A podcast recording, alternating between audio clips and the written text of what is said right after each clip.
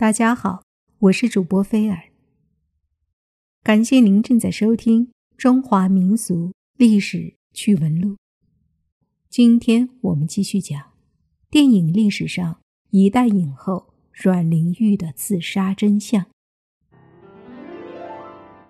阮玲玉为了甩掉在香港的丈夫，在唐季山的建议下，带着母亲和养女和唐季山回到了上海。为了赢得女神的芳心，唐季山花费巨资在上海新闸路买了一栋小洋楼送给她，这也是后来阮玲玉自杀的地方。前后一年时间，阮玲玉似乎找到了可以依靠的男人，但这不过是虚假的幸福。然而好景不长，被甩掉的张达明追到了上海，一下子出现在他的面前。嫉妒让他抽起风来，他觉得唐继山都快四十岁的人了，除了有钱，看不出有什么优点。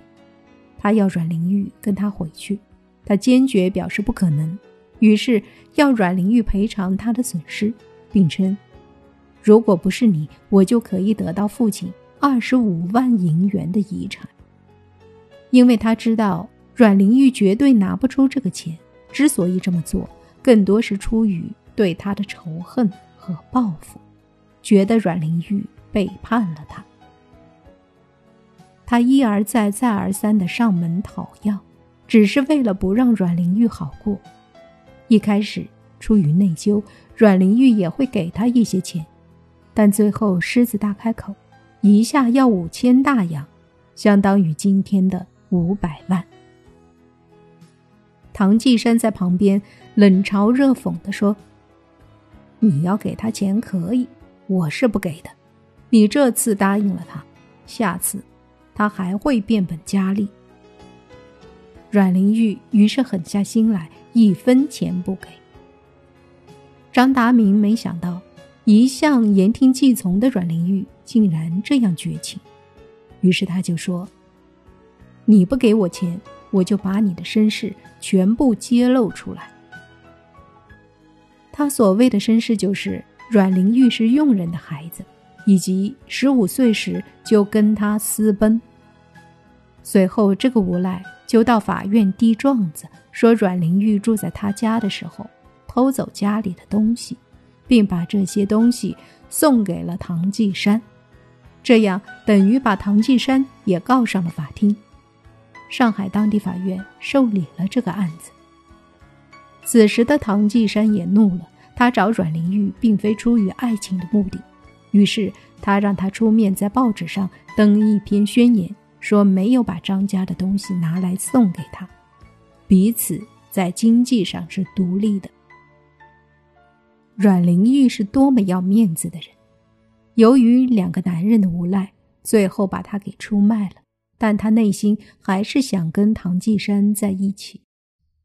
于是他忍了下来，在报纸上发了个公告，自己和唐季山同居，经济是独立的，以此证明唐季山的清白。这份公告一发，全国为之哗然，所有报纸都是登载阮玲玉被夫潜逃，跟有妇之夫同居的事情。他的心理受到严重打击，也就是在去世的前一年。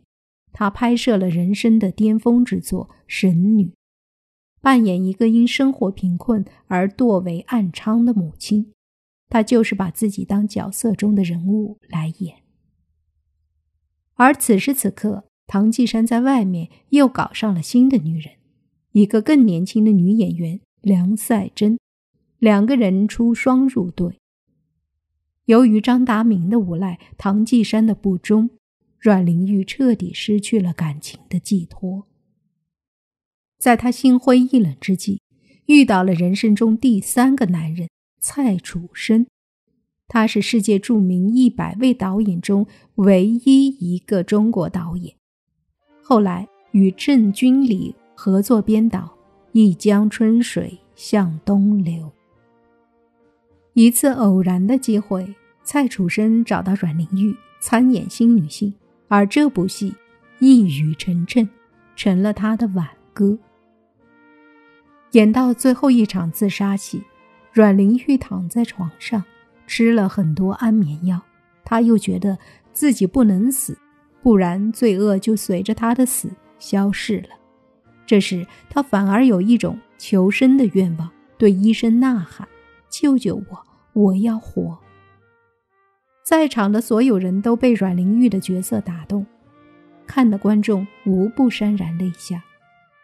对于这个角色，阮玲玉曾表示：“我多么想成为这样的新女性，可以摆脱自己的命运。可惜我太脆弱了，没有她刚强。”在拍戏的过程中，她将自己所有的事情都向蔡楚生倾诉，两人一度产生微妙的感情。而此时，媒体铺天盖地的大肆炒作。阮玲玉淫荡无情，在两个男人之间玩感情游戏。最后，阮玲玉问蔡楚生：“你可不可以带我走？我们去香港？”蔡楚生却回答：“去了还是要回来的。”其实，蔡楚生是个有家室的人，他要对自己的家庭负责，所以只好拒绝了。自然，他并没有做错，但阮玲玉却彻底失去了生存下去的希望。一九三五年三月六日，上海地方法院寄送传票给阮玲玉，要她在三月八日上午九时半针对张达明的诉讼出庭作证，否则要受到拘役处分。阮玲玉不愿多想。自己在法庭上会被羞辱成什么样？他下决心宁死也不愿意接受众人的唾骂。第二天恰好是电影皇帝金燕生日，阮玲玉曾与他合作过《恋爱与义务》，于是，在生日宴上，他一反常态，大笑大闹。当时大家都以为他只是喝醉酒，却不知道这是他与众人的诀别。临走的时候，他与大家一一道别，流着眼泪说：“我要走了，天下没有不散的宴席，好姐妹，再见吧。”回到家后，阮玲玉又一次和唐继山发生激烈争吵，并被唐殴打了一通。写好了遗书后，服用了三瓶三十粒安眠药自杀。等送到医院后。因为抢救无效去世，仅仅二十五岁的花样年华。据说，在阮玲玉凌晨服药时，唐继山就在她身边。为了逃避责任，他不愿送她去大医院，而是辗转几个小诊所，结果耽误最佳抢救时机，致使一代巨星香消玉殒。但不管怎样，阮玲玉的死。与张达明和唐继山都脱不了关系。更令人气愤的是，阮玲玉走后，唐继山伙同新情人伪造阮玲玉的遗书，给世人造成她是死于外界舆论的人言可畏的假象，以洗白自己。在他出具的遗书中，阮玲玉对唐继山的态度是：“我很对不起你，令你为我受罪。”这让媒体一下子把攻击对象转向了张达明。他虽然不是好人，却并非完全没有良心。他对阮玲玉的死相当悲痛，撤销了所有起诉，并替他守住了最后一个秘密，也就是她是保姆女儿的出身。而唐继山则假惺惺地说：“我作为阮玲玉的丈夫。”不能预防他的自杀，自然是难辞其咎的。今生今世，我再不娶妻，愿为他独身至死。